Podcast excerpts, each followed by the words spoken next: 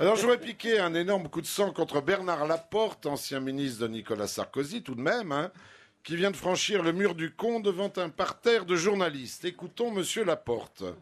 Quand tu baises une laide et qu'un jour tu baises une belle, tu penses que tu ne vas plus baiser que des belles. Eh bien non, tôt ou tard, tu retournes au ragoût. Aujourd'hui entraîneur de rugby de Toulon, Bernard Laporte n'en est pas son premier essai, il transforme. Voici donc du Laporte dans le texte et c'est authentique. Les gars, si on est plaqué, faut rester debout. Les enfants, le rugby, c'est comme une partouze, tant qu'il y a des trous, faut les prendre. Isole-toi si tu veux, mais jamais seul.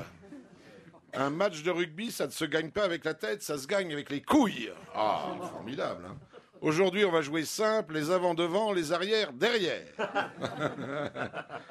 on est au pied du mur, maintenant il faut le construire. Eh ben oui. Louper un plaquage, c'est comme sodomiser un collègue, ça ne se fait pas.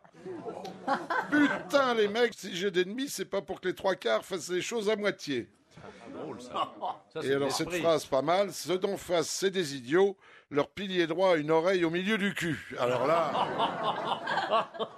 Alors je voudrais rappeler quand même que Bernard Laporte, alors ministre, avait dit en visitant Pointe-à-Pitre, je suis heureux de voir les Antilles de vive voix.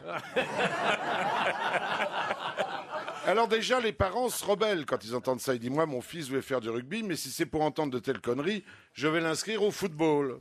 Et là, le môme va tomber sur Louis Nicolin, tête de gondole des pousseurs de ballons ronds, un autre grand poète. Alors écoutons, monsieur Nicolin.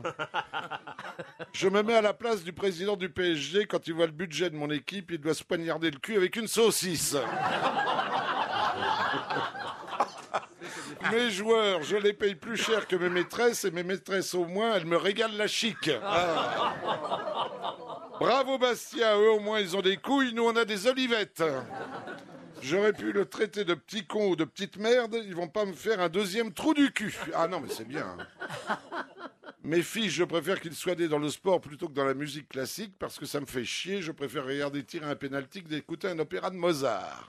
Et enfin, si on se marie, c'est pas pour avoir une connasse. Les connasses, on les tire avant et on s'amuse avec. Comme il y a plus de connasses que d'intelligentes, il faut faire un choix. Et là, Nicolas rejoint la porte. Non, alors je vous donne un conseil. Si vous avez un gosse, faites-lui faire de politique comme loisir. Ça, c'est pas mal.